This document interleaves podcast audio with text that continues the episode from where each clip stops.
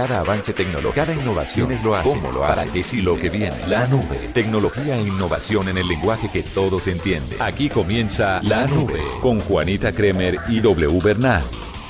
Hola, buenas noches, bienvenidos a esta edición de La Nube. Es como siempre un gusto acompañarlos con toda la tecnología, innovación e innovación en el lenguaje que usted debe entender. Sencillo, práctico, seguro, y fácil. Fácil para todo el mundo. Buenas noches, buenas noches Juanita, buenas noches a nuestros oyentes. Y ya estamos acá listos para eh, estar con eh, nuestros amigos oyentes de la nube. Empiezo con un chisme farandulesco, esta edición de la nube. Cuente, empieza uno, ¡Ah! diga.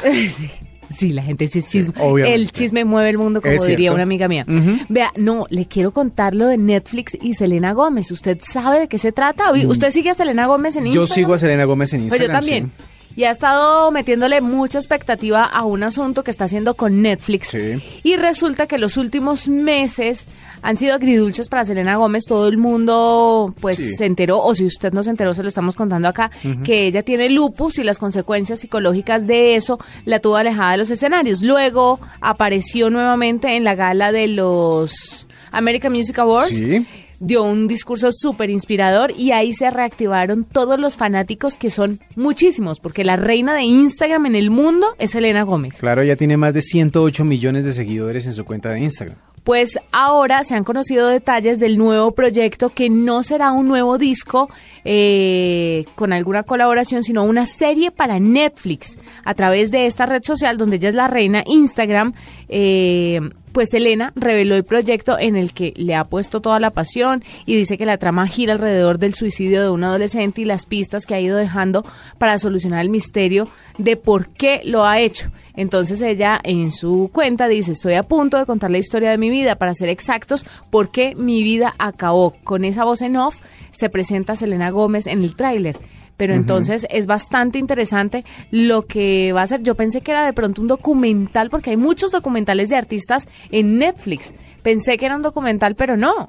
No, no es. Va a ser una serie. Sí. Recordemos que Selena Gómez fue actriz también de Disney, ¿no? Claro, ella es, ella, ella perteneció a ese pool de artistas que, que, que, impulsa Disney y luego ya cuando cambió su rol a una parte un poco más adulta, pues se, se desconectó de, de, ese mundo y ha tenido una carrera bastante exitosa en, cuanto a música se refiere. Pero ¿sabe que hay una anécdota sobre Selena Gómez? Ella jamás ha sido número uno en Estados Unidos ha llegado cerquitica, pero es una de las artistas que ha tenido muchos éxitos, éxitos muy grandes, y no ha logrado llegar al número uno. Siempre le falta dos, tres puesticos para llegar. A mí la verdad es que pues me parece buena, pero así pues que me parezca la, me parece mucho más grande Taylor Swift. Ah, no, no, no, es que sí, Taylor Swift es otro, que es, otro su mundo. gran amiga. Sí, claro. Pero es que, eh, es decir, es, es raro que Selena Gómez saliendo de ese mundo tan tan cerrado y tan teen de Disney, eh, pues haya triunfado en, su carrera. Lo ha hecho muy bien. Miley Cyrus también hizo lo mismo. Pero, pero ahí está que, que, que por lo general tienen carreras un poquito con altibajos, como que un momento son muy fuertes y luego desaparecen. Sí, yo creo que la más estable en ese pool de artistas es Taylor Swift. Exactamente. ¿Ella fue de Disney también? No. No, ella no fue de Disney. Bueno, pues esperemos a ver entonces W. Sí. ¿Cómo le sale el tema de Netflix con Selena Gómez? Seguramente va a ser un hit. Uno, por el arrastre que tiene esta niña, sea número uno en Estados Unidos o no.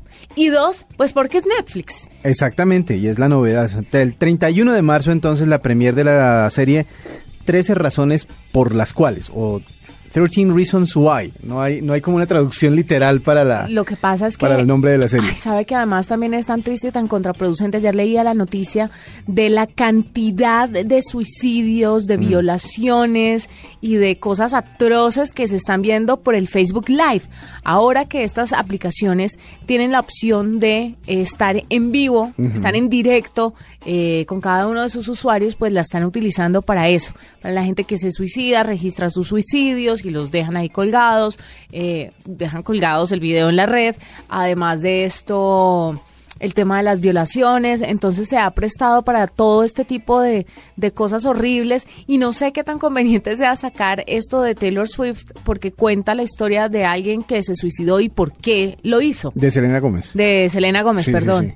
Entonces, complicado, ¿no? Es, es un tema que hay que manejar con muchísimo cuidado. Vamos a ver cómo lo hicieron, obviamente. Eh, la diferencia es que en Internet soporta un nivel un poco más alto de realidad un poco más alto de, como de, de, enfrentar a la gente con la realidad. No es, no tiene tantos límites como lo tiene una cadena de televisión normal. Así que esperemos a ver qué sucede. Bueno, con esa noticia quería empezar esta nube de hoy.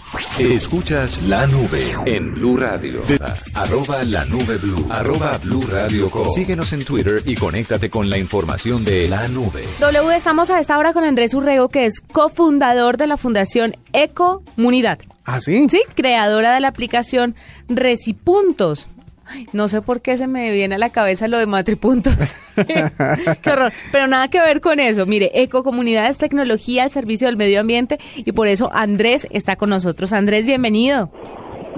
Muy buenas noches a ustedes, ¿cómo han estado? Muchas gracias por la invitación. Muy bien, muy contentos de tenerlo y cuéntenos cómo el tema del medio ambiente se puede unir a la tecnología. Bueno, eh, como comentaba, pues digamos que eh, Ecomunidad nace con el propósito de juntar precisamente eh, esos dos vacíos. En tema medioambiental, eh, pues la falta de tecnologías que contribuyan al mejoramiento de nuestros ecosistemas, de nuestros recursos naturales y al mismo tiempo pues de la tecnología en vincularse pues digamos como a estas iniciativas y a ese desarrollo de nuevas herramientas que le den una solución y contribuyan pues en gran medida a, cambiar pues nuestros hábitos y, nuestras costumbres que pues es básicamente la base de todos estos problemas medioambientales que tenemos hoy en día. La comunidad responde a esa necesidad y nos juntamos tres eh, personas de diferentes carreras. César Ortiz, eh, que es diseñador industrial, eh, Leonardo Rego, que es ingeniero electrónico y programador, y pues yo que soy Andrés Urrego, eh, que soy saneador ambiental. Los tres nos juntamos y decidimos eh, encaminar nuestros proyectos eh, en generar soluciones tecnológicas en el desarrollo de software y de hardware en la medida de que podamos darle solución y respuesta a problemáticas medioambientales. Y dentro de esa medida, pues, Comunidad nace hace aproximadamente cuatro años. Bueno, ¿y cómo funciona la aplicación? ¿Cómo, cómo puede interactuar una persona cuando la descarga? Eh, eh, ¿Cuáles son los pasos a seguir?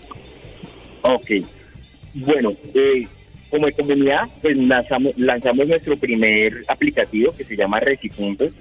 Este es un aplicativo que cubre los 32 departamentos a nivel nacional. Estamos cubriendo todo el territorio. tenemos 13 diferentes tipos de residuos, los cuales, pues digamos, hemos logrado afianzar a lo largo de los últimos tres años. Y Puntos lo que propone básicamente es dos cosas. La primera, contactar al generador de los residuos, no importa si es grande o pequeño o mediano. Nosotros entendimos que la generación de los residuos no es solamente de las grandes empresas, sino pues también del ciudadano de a pie, del ama de casa, del universitario. La primera medida de Recipuntos es conectar a sus generadores. Sí. Al, entrar a Recipuntos, eh, la puedes descargar por Apple Store o Play Store o la puedes, la puedes consultar en la página web como www.recipuntos.org. Funcionamos en las tres plataformas. Depende es que el generador, que puede ser cualquiera, inclusive el ingeniero ambiental de una empresa o el encargado de la gestión de residuos de una empresa puede entrar a Recipuntos y dentro del aplicativo va a encontrar eh, 13 diferentes tipos de residuos. Selecciona uno, puede ser en este caso las llantas o las luminarias o bombillas o pilas o medicamentos y dice, ok, necesito disponer estos residuos. Entra al aplicativo, el aplicativo le dice cuál de los residuos puede disponer y de esos residuos que puede disponer le bota un mapa, le posiciona su posición, si yo estoy en mi casa, en mi oficina, en mi lugar de trabajo, en la calle, y, tengo unas pilas que quiero disponer, él me ubica mi posición y respecto a esa posición en un radio cercano me indica cuáles son los puntos más cercanos a los cuales yo podría llevar mi residuos. Estoy, estoy justamente en, la en el aplicativo, en la versión web. Por ejemplo, yo hice clic en reciclables. Como usted dice, son 13 categorías. Reciclables, pilas, medicinas, bombillos, celulares, electrónicos, neumáticos, plaguicidas, icopor, escombros, peligrosos, aceite de cocina y, y, orgánicos. Bueno, yo le di a reciclables y me aparece, por ejemplo, eh, Asociación de Recicladores Agua, Suelo y Aire. Hay otra que se llama... Eh, retales de la 44. Esos puntos los contactan a ustedes, ustedes los contactaron a ellos. ¿Cómo es la relación para que se ubiquen esos puntos en el mapa? Bueno, inicialmente fue una iniciativa, Recipientes nace con nuestro propio voluntad, no recibe ningún tipo de financiamiento en el momento de su inicio. Y entonces nosotros nos dimos cuenta que esta información era pública. Todo el mundo publica en su web dónde está ubicado su punto de reciclaje o los programas de consumos del mismo ministerio pues tenían todo el punto de sus niveles, de sus puntos de recolección a nivel nacional. Entonces nosotros lo que hicimos fue coger toda esa información y sistematizarla y ponerla en un, en aplicativo web. Ese fue nuestro labor inicial. Y después de eso ha venido un crecimiento. Nos hemos contactado con diferentes eh, programas post-consumo, Lumina, Cierra el Ciclo, eh, Recopila, diferentes eh, programas post-consumo y con diferentes compañías de reciclaje, ¿sí? Y con diferentes, pues, digamos, eh, ciudadanos que se han comprometido con este tema y le pueden dar una disposición adecuada a diferentes residuos o una transformación o un nuevo ciclo de vida a un producto. Y eso pues se ha venido alimentando casi que día a día por diferentes actores que nos contactan ya por nuestra página web. Eh, nosotros trabajamos siempre, digamos, de la mano de las empresas. Lo primero que preguntamos es dónde está ubicado, cuáles son los productos que puede recibir, por qué los recibe, cómo los recibe, y nosotros lo subimos el aplicativo. En esa medida es que hemos venido creciendo y pues eh, los gestores eh, se benefician de nuestro aplicativo tanto como por publicidad como pues por aparecer en un lugar centralizado. ¿sí? El aplicativo lo que permite es centralizar esta información y no difundirla por toda la web, sino que encontrarla en un solo punto. Claro. Andrés, ¿ustedes han pensado en hacer un aplicativo o hacer un juego de pronto para enseñarle a los más pequeñitos a reciclar o de pronto un aplicativo que sea un poco más digerible para las personas mayores que les cuesta el tema del reciclaje? Le voy a contar mi historia personal. Mi mamá es una mujer de 67 años que se compró un tarro de basura para reciclar y cuando fui a visitarla me di cuenta que echaba en los dos lados la basura indiscriminadamente. me dice, no, yo no sé hacer esa vaina, échelo donde quiera. Y es que a las personas mayores les cuesta tal vez un poco más, o no sé si sea solo problema de mi mamá. Creo que, no, y yo creo que también a mucha gente saber de su edad. qué es lo que se recicla y qué es lo que no se debe reciclar. Pero como para ellos también es más complicado el acceso a la tecnología, quería saber si de pronto han pensado en estos públicos en especial. Bueno, eh, pues digamos que dentro de la medida de lo que llevamos creciendo como el aplicativo, y, digamos que algo muy bueno que nos ha pasado es que hemos podido identificar muchas necesidades en este tema. Lo primero que quiero aclarar es que el aplicativo no solamente genera el reciclaje, sino genera el postconsumo, que es otro término que dentro de nuestro argot cotidiano no está dentro de nuestro lenguaje. Y es que no es solamente reciclar, sino es disponer adecuadamente el residuo que es lo de pronto en los casos contrarios lo que sucede con, con tu señora madre, y es el tema de que no está adecuando, eh, disponiendo adecuadamente el residuo. Nosotros lo que pretendíamos con este aplicativo inicialmente era demostrarle a la ciudadanía y al, y al, común denominador de las personas que el aplicativo, eh, que, que los residuos se disponen adecuadamente por separado. Tú no puedes tener en la casa 13 diferentes tipos de residuos, canecas, ¿cierto? No puedes tener una, unas pilas, no puedes tener uno para orgánicos, no puedes tener uno para, para llantas, uno para luminarias, no, lo, no los puedes tener. Pero ya hay programas de consumo a nivel nacional que sí tienen puntos cercanos en centros comerciales, droguerías, supermercados, en tiendas de barrio, ¿sí? que ponen puntos adecuados para que la gente vaya y disponga adecuadamente estos residuos. El aplicativo es muy eficiente. El aplicativo simplemente lo que te invita es a decir dos cosas. Si tienes un residuo que no sabes cómo disponerlo, el aplicativo te conecta con quien sí sabe disponerlo. Ah, y en este caso son los puntos. ¿sí? Entonces, si tú tienes unas pilas que sabes que no las puedes botar a la misma caneca que botan los orgánicos o la bolsa de leche o el plástico, pues el aplicativo te dice, mira, el lugar más cercano a tu lugar de residencia o a tu casa para que dispongas adecuadamente estas, estas pilas es este sitio. Y entonces es una invitación del aplicativo a que la gente se empiece a sensibilizar. Respecto al tema de los, de los públicos objetivos a los que nosotros queremos llegar, En este momento lo que nosotros ofrecemos son capacitaciones y charlas y sensibilización a estos diferentes públicos. ¿sí? Porque lo que pretendemos es que el mayor común denominador de las personas, del diario vivir, el ciudadano de a pie, se sensibilice y reconozca, no solamente que conozca, sino que reconozca que también hay otras formas de disponer adecuadamente nuestro Claro, claro, totalmente cierto. Sí, Andrés tiene toda la razón. Sí, porque usted sabía, por ejemplo, que uno tiene que lavar los, por ejemplo, las cajas o las bolsas de leche cuando las va a reciclar, las latas de atún también cuando las va a reciclar. Sí, no sabemos disponer bien de esos. o sea, el icopor tiene que eh, eh, descartarse de una manera diferente al reciclable normal. Eh, usted no puede, por ejemplo, botar servilletas para reciclar, que las, lo que todo lo que ha tenido contacto con comida no sirve para reciclar. En fin, hay un montón de reglas y qué bueno encontrar un sitio en internet o una aplicación que le pueda enseñar a uno cómo guiarse para poder hacer ese trabajo bien hecho. Empezando porque el nuevo código de policía dice que si uno no recicla bien las basuras puede tener multas, ¿no? Qué peligro. Andrés Urrego es cofundador de la Fundación Ecomunidad, creadora de la aplicación Recipuntos, para que ustedes estén atentos, descarguen la aplicación y de una vez aprendan cómo eh, desechar bien esos elementos que todavía usted no tiene tan claro en qué parte van o si no, contactarse con las personas especializadas en el tema. Andrés, muchas gracias por estar con nosotros, W. Eh, tengo algo más que contarle, pero espérenme. Esta es la nube de Blue Radio. Arroba la nube Blue. Arroba Blue Radio Síguenos en Twitter y conéctate con la información de la nube. En la nube, OLX con su nueva app. Al que tiene cerca, véndele. Al que tiene cerca, chateale. Al que tiene cerca, cómprale.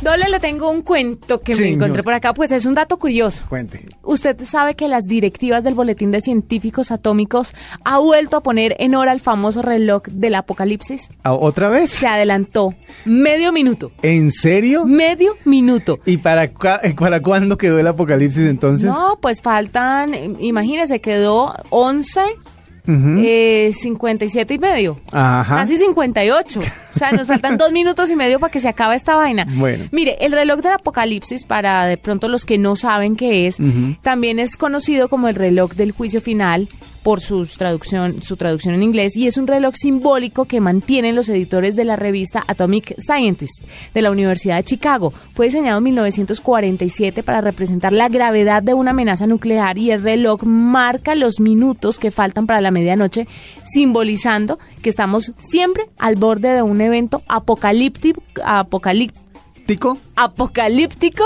que podría acabar con nosotros en el año en que el reloj pues se creó, faltaban 10 minutos para la medianoche. 10 minutos. Le estoy contando que en el 2007 estamos a 2 minutos y medio. Sí. El reloj se ajusta periódicamente atendiendo el contexto en el que vivimos. O sea, dependiendo de lo que pase en el mundo, el reloj se adelanta, se mantiene claro que no sé si retroceda, ¿sabe? Yo creo que no, yo creo que se mantiene. Yo creo que se mantiene, sí es muy difícil que retroceda porque las amenazas son latentes. Le voy a contar. La primera vez que se adelantó fue con la prueba de un dispositivo nuclear por parte de la Unión Soviética, que fue el que inició pues la Guerra Fría. Ya. En el 2015 se adelantó de cinco minutos para la medianoche a tres minutos para la medianoche, o sea, dos minutos se adelantó debido a la nueva amenaza nuclear y el calentamiento global. Sí. El año pasado eh, se mantuvo en las 11.57 porque los líderes mundiales siguen sin concentrar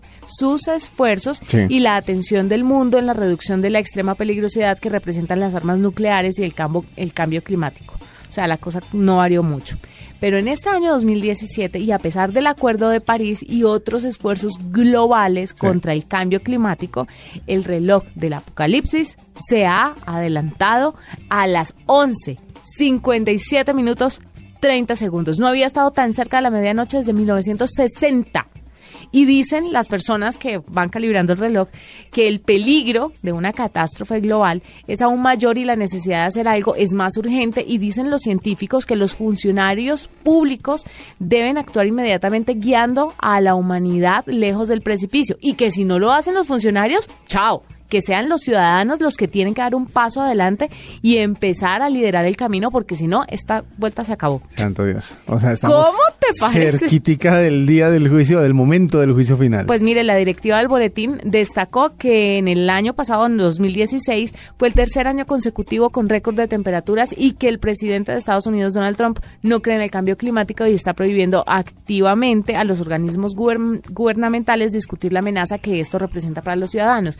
Que esta también tal vez puede ser la razón por la que se haya adelantado 30 segundos, medio minuto, el reloj del apocalipsis. bueno, esperemos a que... Pues que Donald Trump no crea que hay un cambio climático, No. pues o sea, eh, yo creo que... antes no se adelantó más. Yo creo exactamente. Antes no falta un minuto.